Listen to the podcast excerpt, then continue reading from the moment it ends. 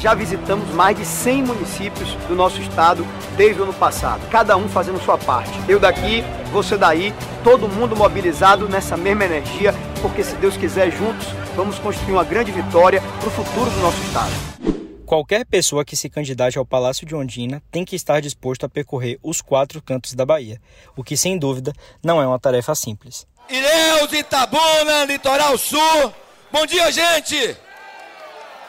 Eu quero primeiro agradecer com o coração, com a minha alma, esse carinho, mas acima de tudo, eu quero dizer que nós estamos construindo de uma forma compartilhada para nós continuarmos tomando conta da Bahia e nós queremos resgatar a esperança, a estima do povo brasileiro com 417 municípios e de tamanho maior que muitos países, o território baiano precisa ser explorado ao máximo. Já de olho nisso, os principais postulantes ao governo do estado já iniciaram suas andanças e traçaram suas estratégias para convencer o eleitor do interior. Boa tarde a quem produz. Boa tarde a quem fica debaixo desse sol quente para saudar não é o primeiro presidente que pisa em Luiz Eduardo Magalhães, não. É o presidente que defende o agronegócio do Brasil. Esse presidente, pessoal, que eu tive a honra de trabalhar e que me deu por missão, Roma, faça o que é certo, mas faça de tudo para ajudar os mais necessitados. Esse presidente, atacado todos os dias, um presidente que defende Deus, pátria, família e liberdade e que não falhou aos brasileiros. Mas, apesar de tanto esforço que está sendo desprendido, será que isso por si só garante a preferência dos eleitores? O terceiro turno desta semana vai avaliar o caminho que está sendo traçado pelos candidatos ao governo da Bahia em busca dos votos longe da capital baiana. Começa agora o terceiro turno. Um bate-papo sobre a política da Bahia e do Brasil.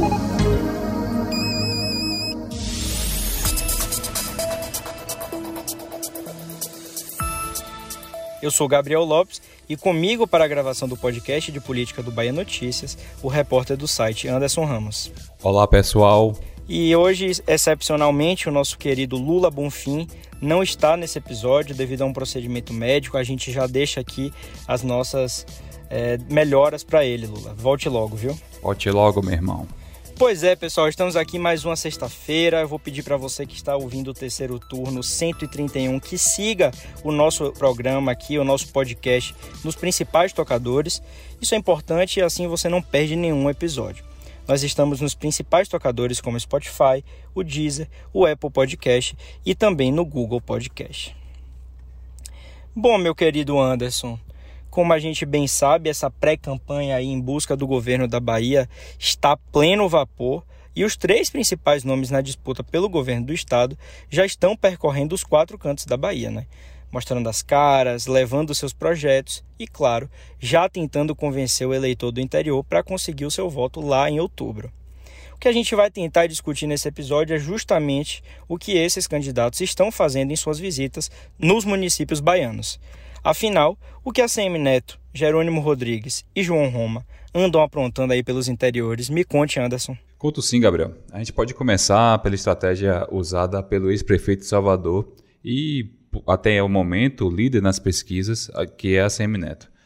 É mais do que clara a necessidade de Neto em buscar ser mais conhecido no interior da Bahia. Com o nome já consolidado aqui em Salvador, na região metropolitana e bem aceito também em cidades populosas, como é o caso de Feira de Santana e Vitória da Conquista, o ex-prefeito está na estrada desde o ano passado. O que temos visto nesta pré-campanha do candidato do União Brasil é que ele costuma fazer uso de estratégias como carreatas e passeatas nessas cidades onde ele visita. A exemplo de Barra, onde ele esteve no último final de semana. Pois é, Anderson, e tem um outro fator aí nessa história também, né, dessa pré-campanha de ACM Neto por essas andanças, que é a força do seu nem tão recente agora chegado, né, João Leão, sua força pelo interior da Bahia, toda essa rede de apoio que ele tem construído aí com progressistas depois que Leão e todo o partido aí chega, chegaram, né, a esse arco de alianças dele E eu acho que isso é um fator que tem contado muito positivamente para a Semineto. Né? Se ele tem buscado em suas andanças essa maior penetração pelo interior em busca desse eleitorado, acho que João Leão é a pessoa certa. Ali é um dos partidos com maiores prefeituras, né? tem grande apoio é, pelos quatro cantos da Bahia. Né? Eu acho que o fator João Leão é muito importante nesse momento. É o que ele precisa, né, Gabriel? É, Neto, apesar de ser muito conhecido aqui na, em Salvador, na região metropolitana, é, ele precisa de uma administração maior no interior, né? É, como você acabou de falar aí, o PP, junto com o PSD, é o partido que tem mais prefeituras aqui no estado, né? E a inserção do, dos progressistas é, na, na campanha de Neto foi muito importante para isso, né? É, a gente pode lembrar aqui que o que o grupo governista alardeava sempre é que o grupo era forte porque era formado pelo tripé, né? É, Exatamente. Pelo Teodolito, né? É, PP, PSD PP, e PT. Né? Junto esses três tinham mais de 300 cidades é, na Bahia. Então, é, o, a vinda do PP foi era um dos pontos estratégicos para a campanha de Neto. Né? Ele conseguiu isso. Então, hoje, ele que já é líder nas pesquisas, já era antes né, líder nas, pesqui nas pesquisas, agora se consolida ainda mais com esse apoio. E aí, Anderson, um dado interessante nessa análise que a gente está fazendo de ACM Neto é que ele, desde o ano passado até essa semana, né, no momento que a gente está gravando esse episódio, já visitou 130 cidades baianas, de um estado aí que tem 417, né? É um número já expressivo, ele já rodou boa parte da Bahia, né? Dá para dizer aí que é, quase um terço da Bahia ele já rodou e está é, expandindo suas bases, né? É como você falou, está se fazendo conhecer mais pelos interiores da Bahia. É, e como desde 2020, quando ele saiu da prefeitura, ele não, não está ocupando nenhum cargo é, público, então ele, no ano passado, meio que tirou um período sabático aí, né? Para que ele pudesse iniciar as andanças pelo interior da Bahia. E ele fez isso, está fazendo isso desde o ano passado intensificou ainda mais agora, em 2022, ano de eleição. E, claro, né, sempre naquela estratégia de que ele precisa ser visto, reconhecido e ganhar o, a confiança do eleitor, o eleitor do interior, né, que já está bastante familiarizado aí com o grupo do governo. Pois é, né, essa, essa saída de ACM Neto da prefeitura desde então, depois desse ano sabático, desse período, o que não tem faltado a ele agora é tempo, né?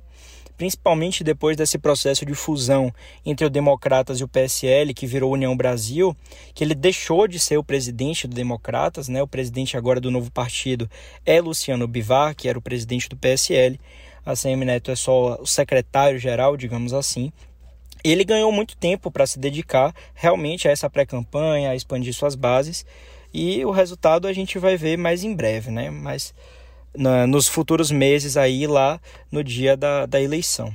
E aí, dando continuidade aqui a nossa nosso bate-papo, já o meio escolhido pela coordenação da campanha do candidato do PT ao Palácio de Ondina, Jerônimo Rodrigues, foi de organizar os PGPs, ou seja, os planos de governo participativo. Esses eventos costumam reunir a militância dos partidos que apoiam a candidatura do petista. Né? Em algumas edições, puxadores de voto que não estão concorrendo a nenhum cargo eletivo também costumam participar, como é o caso do senador e ex-governador Jacques Wagner, né? que é um grande cabo eleitoral. Até então, a gente pensava que esse ano ele seria o candidato do PT, então é de uma ajuda importantíssima para a candidatura de Jerônimo, ligando a imagem de Lula, fazendo esse elo né, ajudando aí na campanha e também ligando a imagem de Rui, né, já que Rui Costa é um governador atual que tem uma excelente aprovação aqui no estado. E apesar de serem atos mais fechados, eles contam com algumas surpresas também, viu, Anderson? Como a que aconteceu no último sábado, quando Rui Costa apareceu no PGP em Itabuna, que foi aí o primeiro evento dessa modalidade a contar com a sua participação. É, Gabriel, o que algumas pessoas comentam desses PGPs é que em alguns lugares, de fato, é, consegue arregimentar um, um, grande número de, de pessoas tal. Só que a questão é que em alguns, na maioria dos municípios, pelo menos foi o que foi contado a gente, é que esses eventos são muito fechados à militância, né? Fica muito. É, é, é, a população como um todo não, não tem o costume de participar. Né? A exceção desse último evento que contou com, com, com a participação do governador Rui Costa, os outros são aqueles eventos para militância, para os aliados políticos e tal. Né? Então, é, cabe aí também essa crítica, embora não seja nenhum tipo, não é uma novidade, né? É, até porque Jerônimo precisa ser apresentado também à militância, né? já que entre os principais candidatos talvez ele seja mais desconhecido. Então é uma estratégia né? meio para dentro, né? a gente pode dizer assim. Ele ainda não.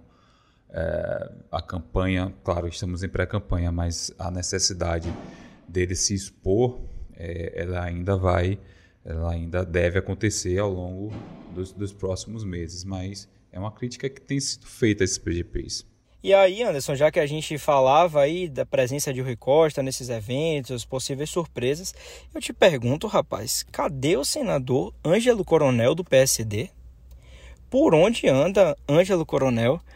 É, tem chamado a atenção né, da, da base aí do pré-candidato Jerônimo Rodrigues, tem chamado a atenção das pessoas ligadas ao governador Rui Costa, a ausência dele, né?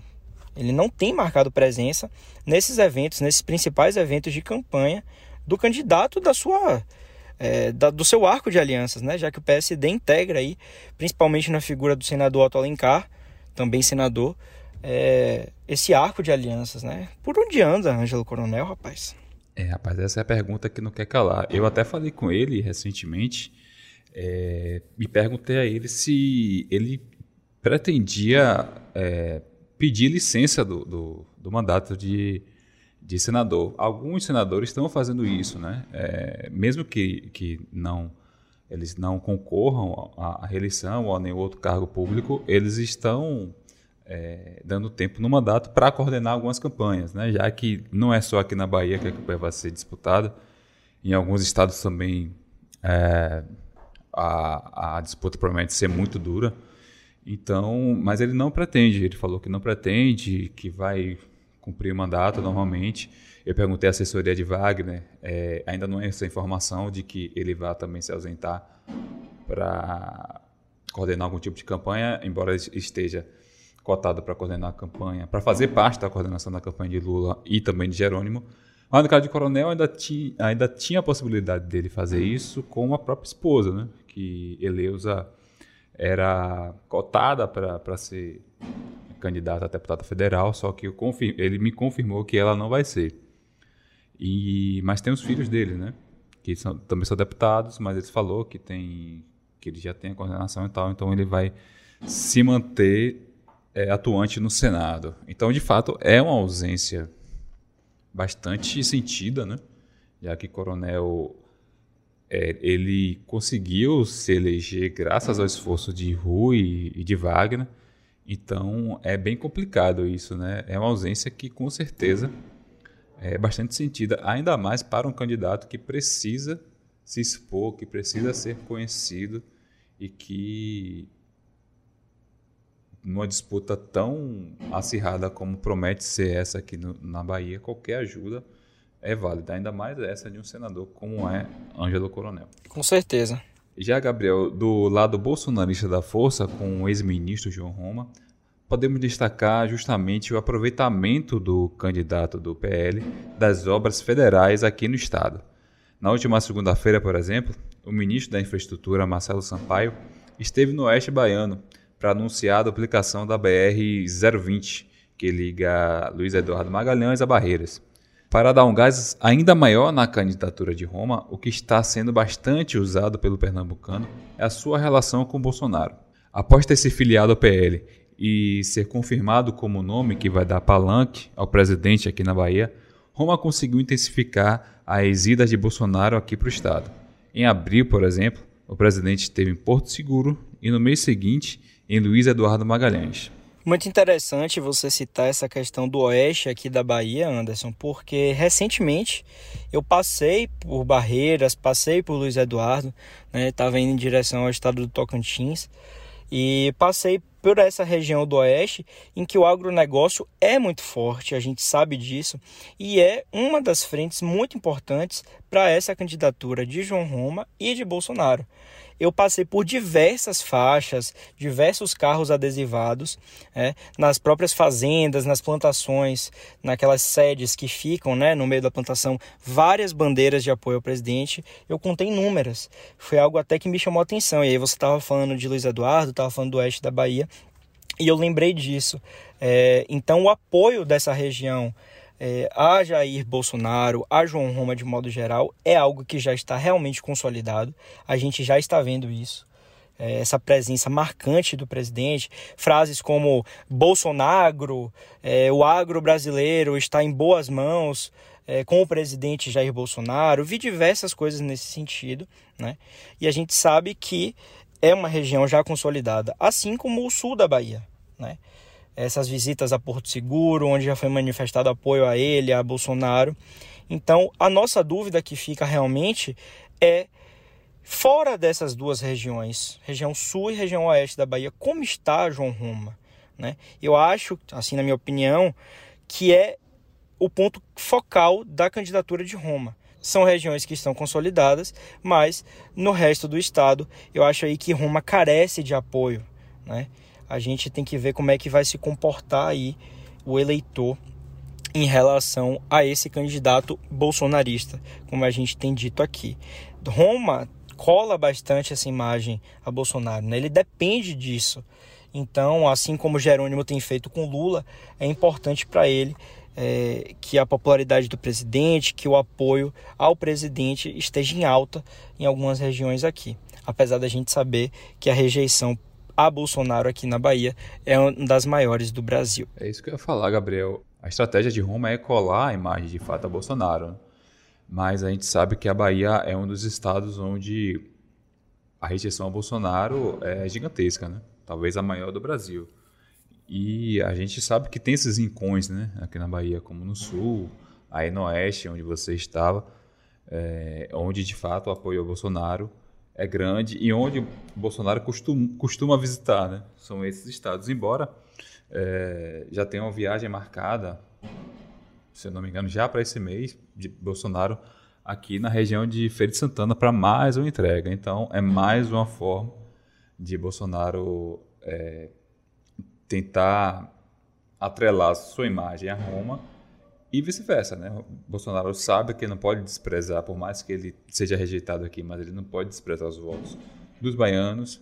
Afinal, a Bahia é o quarto maior colégio eleitoral do Brasil, então ele não pode se dar esse luxo. Mas é, Roma ainda conta com a outra concorrência, né? que se temos aquele bolsonarismo raiz, apesar de pouca gente, mas temos aqui na Bahia, é, Hum, Roma vai brigar com Neto até nesse voto, né? No chamado voto Bolsoneto, né? Muita gente que vai votar em Neto, que vai votar em Bolsonaro, não vota em Roma, né? Eles sabem, eles sabem da, da possibilidade pequena de Roma ser, ser eleito e ainda contando com o antipetismo, é bem possível que boa parte dos eleitores de Bolsonaro votem Neto somente para tirar o PT aqui do estado, que já tem 16 anos governando a Bahia. Pois é, exatamente, Anderson. É, você falou dessa visita aí à Feira de Santana, também, só para não esquecer. É, eu acho simbólico, né? É um lugar que o prefeito da cidade é do MDB, que está com Jerônimo, com Rui Costa e afins, com Geraldo Júnior, que é o partido dele, né? De Geraldinho, que é o, o pré-candidato a vice, mas Colbert Martins, o, o prefeito do MDB, apoia, já declarou que apoia a CM Neto. Então, talvez aí essa tentativa de Bolsonaro com uma agenda aqui seja justamente é, concorrer com esse apoio, né, fazer frente a esse apoio que o prefeito declarou a, a CM Neto nessa questão aí desse voto casado, desse voto dividido, voto Bolsoneto como você falou. A gente sabe que a situação lá em feira de Colbert Martins não é fácil, tem enfrentado diversos embates na Câmara de Vereadores, com o presidente da Câmara de lá. Então, eu acho que é simbólico que essa próxima visita de Bolsonaro seja em feira. Né? Vamos ver aí o que é que sai dessa visita, desse acordo, dessas arrumações aí. E voltando aqui, Gabriel, a, a, falar um pouco das estratégias dos candidatos, é interessante a gente ver a multiplicação de títulos de cidadãos é, dados aos, aos candidatos, né? É, se você for contar aí Neto, Jerônimo e Roma, eles já devem ser cidadão de quase todos os municípios da Bahia. né? e, e, e, isso é mais uma estratégia né, que eles usam né? para regimentar voto, para conseguir ganhar a simpatia da população. Mas é um fenômeno interessante né, o que a gente vê aí. É sim, Anderson. A gente tem visto que é, a CM Neto, Jerônimo Rodrigues têm recebido essas honrarias em câmaras municipais ao interior do estado, diversas cidades. Recentemente, a CM Neto recebeu o título de cidadão de Barreiras, lá no oeste da Bahia, né? Uma cidade importante aí para essa disputa, que a gente já falou aqui. É, é, recentemente também Jerônimo recebeu a mesma honraria né, de cidadão na cidade de Ilhéus, né? O prefeito aí, Mário Alexandre Marão, é, chegou a dizer que a entrega era como um, um, gesto de gratidão pelas obras e ações feitas pelo governo na cidade. Né? Tem tudo isso. Mas a gente vê que essas entregas aí, né, esses títulos de cidadão, estão sendo usados realmente como palanque eleitoral, né? É um momento que a pessoa vai, recebe a honraria, é, é visto, é exposto, faz pronunciamento. O prefeito da cidade também faz pronunciamento, o presidente de Câmara, a depender, também faz pronunciamento. A gente sabe que tudo isso tem um cunho eleitoral, né? Vira palanque. Então, realmente, é, é foi interessante você ter citado isso, de fato. É, é muita coincidência, né? E, e, você acredita em coincidência política, meu amigo? Eu não acredito, não. Eu vou ser sincero com você aqui, eu não acredito, não. Nada é por acaso, nada é à toa. Ainda mais em tempo de campanha eleitoral. É muito suspeito. pois mínimo. é, em uma disputa tão em uma disputa tão acirrada como essa que a gente está vendo aqui. Outra coisa, Gabriel, em relação a isso, né, aos apoios, é ainda é, é, é, a gente pode citar a narrativa, né, de, de, de quantos prefeitos eu tenho, quantos prefeitos meus adversários têm, né? É, é interessante a gente falar sobre isso. Voltando aqui a alguns episódios, nós já já debruçamos sobre isso, né? É, sobre o que de fato, é, é, se de fato o apoio dos prefeitos vai levar os candidatos à vitória lá em outubro, né? É interessante, né? É, na, na, semana passada, por exemplo, Neto anunciou que mais 30 prefeitos de tal região é, garantiram apoio a ele. É, na mesma semana, Jerônimo confirmou também, ou disse ter confirmado o, o mesmo número em uma outra região. Então fica essa guerra narrativa, né? E quando alguém, algum, algum prefeito do partido que não faz parte de sua base garante apoio, pronto, então é uma festa, né? Só falta soltar fogos. E a gente fica nesse meio aí, na narrativa, né? ainda mais depois que, por exemplo, o PP rompeu com o governo, alguns, a grande maioria é, continuou com, com a decisão do, de, de, seguir no partido né, e de é, é seguir a orientação partidária, que é apoiar Neto. Alguns não, alguns é, mantiveram apoio a, ao governo, a Rui e, consequentemente, a Jerônimo. Mas é isso, né? A, a, dos dois lados há traição, né? Tem gente do PSD que já, já anunciou apoio a Neto, tem gente do PSDB, que, que anunciou apoio a, a Neto, tem gente do PL que, que anunciou apoio tanto a Neto quanto a, a Jerônimo, então a questão é essa, né, da narrativa. Vamos ver quem vence a narrativa, né? São atualizações constantes aí à medida que essas pré-campanhas e futuramente as campanhas avançam, né? E para você que está nos ouvindo até aqui, nós fizemos aí, como o Anderson falou, um episódio especial dedicado a isso, a importância desse apoio dos prefeitos nas candidaturas, nas principais candidaturas, é, ao Palácio de Ondina. Então, se você não ouviu, volta lá um pouquinho. Não é tão antigo, é recente. Não vou lembrar aqui exatamente qual é o número do episódio, mas é, ficou bem legal, bem bacana. Então, você pode acompanhar lá. E assim a gente vai chegando ao final de mais um bate-papo aqui no terceiro turno, terceiro turno de número 131. E aqui, como vocês sabem, seguiremos atentos a todas as estratégias lançadas pelas pré-candidaturas ao Palácio de Ondina. Se você quiser saber ainda mais sobre tudo o que acontece na política da Bahia, basta acessar o bahianoticias.com.br, que toda uma equipe trabalha para informar a população baiana. Eu me despeço por aqui, agradeço a Anderson Ramos, meu colega de bancada, desejo mais uma vez a Lula plena recuperação, que volte logo aqui, que faz muita falta pra gente. Obrigado também, Paulo Vitor, na edição e principalmente a você, ouvinte, que nos acompanha aqui toda sexta-feira. Até a próxima semana. Valeu, Paulinho. Valeu, Gabriel e Lula. Abraço para você. Se recupere logo. Volta logo aí, que estamos morrendo de saudade aqui na redação. Melhoras, meu velho, e até a próxima semana. Aqui no terceiro turno, nós valorizamos muito a sua opinião, então fique à vontade para enviar seu comentário para essa bancada, sempre usando a hashtag terceiro turno BN nas redes sociais. O programa é gravado da redação do Bahia Notícias e conta com a apresentação dos repórteres Gabriel Lopes, Anderson Ramos e Lula Bonfim. A edição de som é de Paulo Vitor Nadal e o roteiro de Anderson Ramos. No início deste episódio, você ouviu as vozes dos candidatos ao governo da Bahia, ACM Neto, Jerônimo Rodrigues e João Roma. Os áudios utilizados são do YouTube. Você ouviu o terceiro turno, o seu podcast semanal sobre a política da Bahia e do Brasil.